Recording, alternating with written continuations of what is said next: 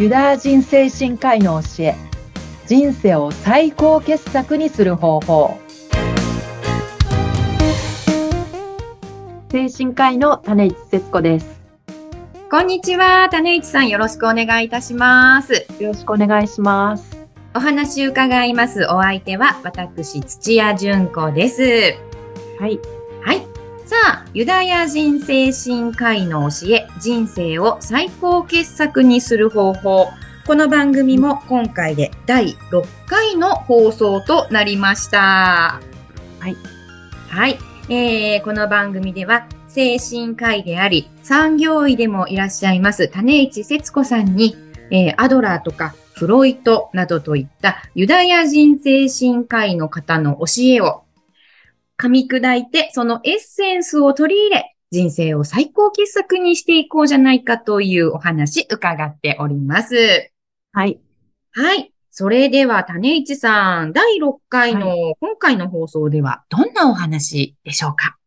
そうですね。人生、英雄の旅っていうことで捉えて、うん、私はこうその人生の旅の中で、こういろんな人にこう会う、その、いろんな方が、こう、いろんなことを、こう、教えだったり授けてくれるっていうのはあると思うんですけど、私自身にとっては、こう、ユダヤ人精神科医がものすごい、こう、貴重な教え授けてくれたっていうのもあって、はい。なので、土屋さんとそういった、こう、話、こう、人生で会う方々の話とか、できていくといいかなっていうふうには思ってます。はあ、そうですね。はい、あの、人生は、あの、旅であるということでね。はい。えー、目的を定めて、そこに向かうまでの旅。まあ、いわば英雄の旅。まあ、はい、ヒーローズジャーニー、ヒロインズジャーニーなんだよ、といったお話もありましたが、はい。その中で出会う人ですね。はい。はい。はい。えー、今、種市さんからは、えー、精神科医の方にね、えー、出会っの考えに出会ったことによって影響を受けたというお話だったんですけれども、はい、具体的にはどんな方なんですか？名前を教えてもらってもいいですか、ね。まあ、アドラーとかもそうですし、はい。あとエリック・バーンとか、ビクトル・フランクルとかもね、うん、偉大な精神科医で、うん、私にとっても仕事する上でも、人生生きていく上でも、こう、偉大なメンターっていうことにはなりますね。なるほど。じゃあ。人生って誰に会うかによって、どのぐらい面白くなるか決まってくるなって思ってるんですよ。本当そうですね。もいらっしゃったんでしょ？そうなんです。私も第1回の放送でしたかね、はい、ちょっとお話しさせていただいたんですけれども、はい、あのー、中学2年生の時でしたかね。はい、英語の先生なんですけれども、はい、あの、はい、授業中私の席の周りで、こう、死語ですね。もう授業とは全く関係のない死語をぺちゃくちゃぺちゃくちゃ喋っていて、はい。そしたらその先生に、土屋、うるさいよと怒られまして。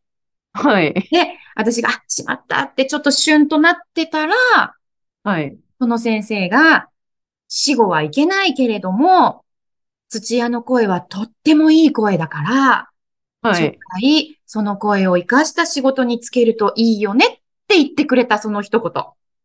なので、はい、一言が人生変えたっていうことですよね。そうなんです。なので、はい、私にとっては、その先生と出会ったことがすごく重要なことなんですよね。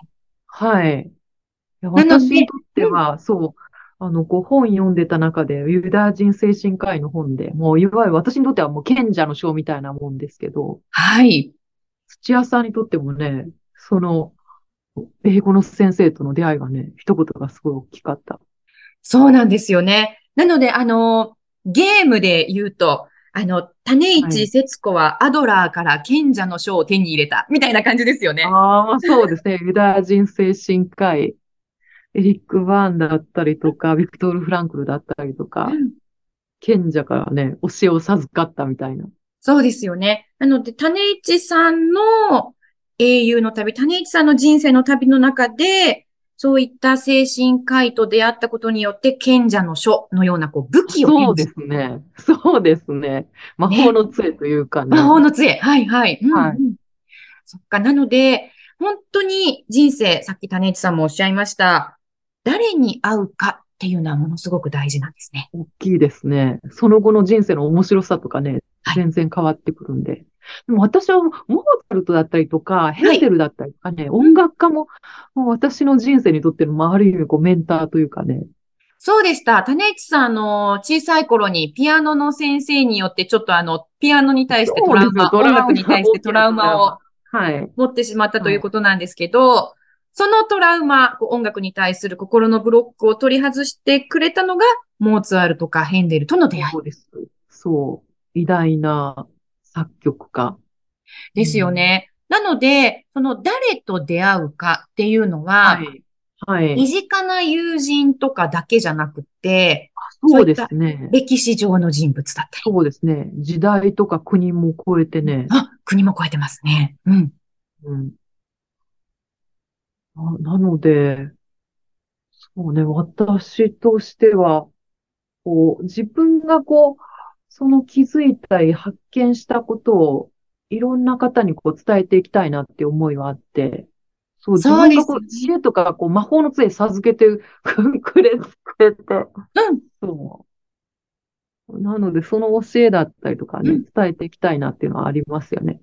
そうですよね。うんなので、えーっと、このラジオ、この番組を聞いていただいている方は、はいここで、種市さんと出会ったことが、人生の大事なきっかけになるかもしれないですよね。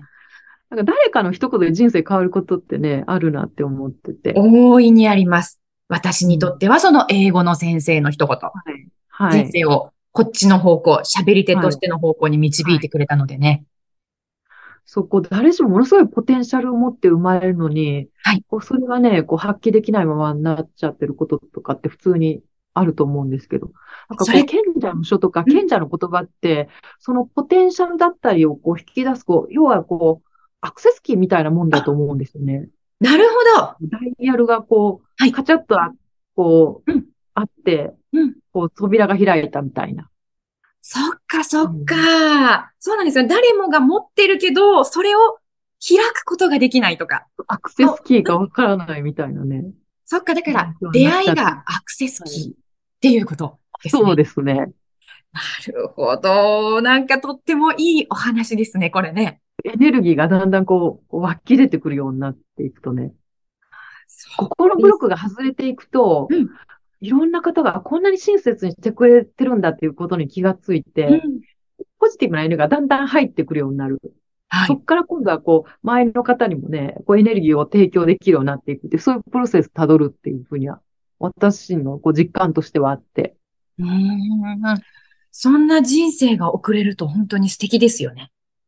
私にとっては本当こう、ユダヤ人精神科医とかね、はいモーツァルトとかヘンデルとかが、そのアクセスキーをカチャッとね、うん。あこうダイヤルキーを教えてくれたとか、あるいは本当ここのブロックを外してくれた恩人みたいな感じえで。えうんあの、私その英語の先生のお話と、あ、はい。あと前に、あの、い座右の銘のお話の時に、テリー伊藤さんの言葉あ、はい。のおはい。話もさせていただいたんですけども、はい。あの、はい実は私、この喋るお仕事に就く前は、はい。一般企業で普通に OL さんとして、まあ、安定を求めてというか、はい。一般企業でお仕事していた時もあったんですね。はい。その時に、やっぱりなんかちょっと、ちょっと私の人生違うなとか、ああ。もやもやした気持ちを抱いている時に、はい。やっぱりこの喋る仕事の方に進みたいと思ったきっかけは、その英語の先生の一言だったり、やっぱり人生迷った時は楽しい方に行け、笑える方に行けっていう教えをあくれたテリー伊藤さん。ーはい。だったはい。りとか笑顔が増えていった。はい。そうなんですよ。なので、私にとってこのテリー伊藤さんはお会いしたこともないですけれども、はい。はい。この出会いがすごく私にとっては重要だったんですね。ああ、いいですね。ねアクセスキーですね。なので私にとってはそのテリー伊藤さんの一言がアクセスキーになってカチャッと開けてくれたんですよね。可能性の扉がね、開いて、開いたんですよねがどん。どん増えていった。そうなんです。なので、あのー私ももうあの、人生ね、折り返し地点を過ぎてはいるんですけれども、もしかしたら、まだまだこれから、そういった方に会うかもしれないですよね。はい。そう、もうこうまだまだ、まだまだ可能性ね、うんすごいあるなって思ってて、こう、こう、これが自分だと思っても深掘りしていくと、うんえ、まだこんな可能性がまだまだあるんだっていうね。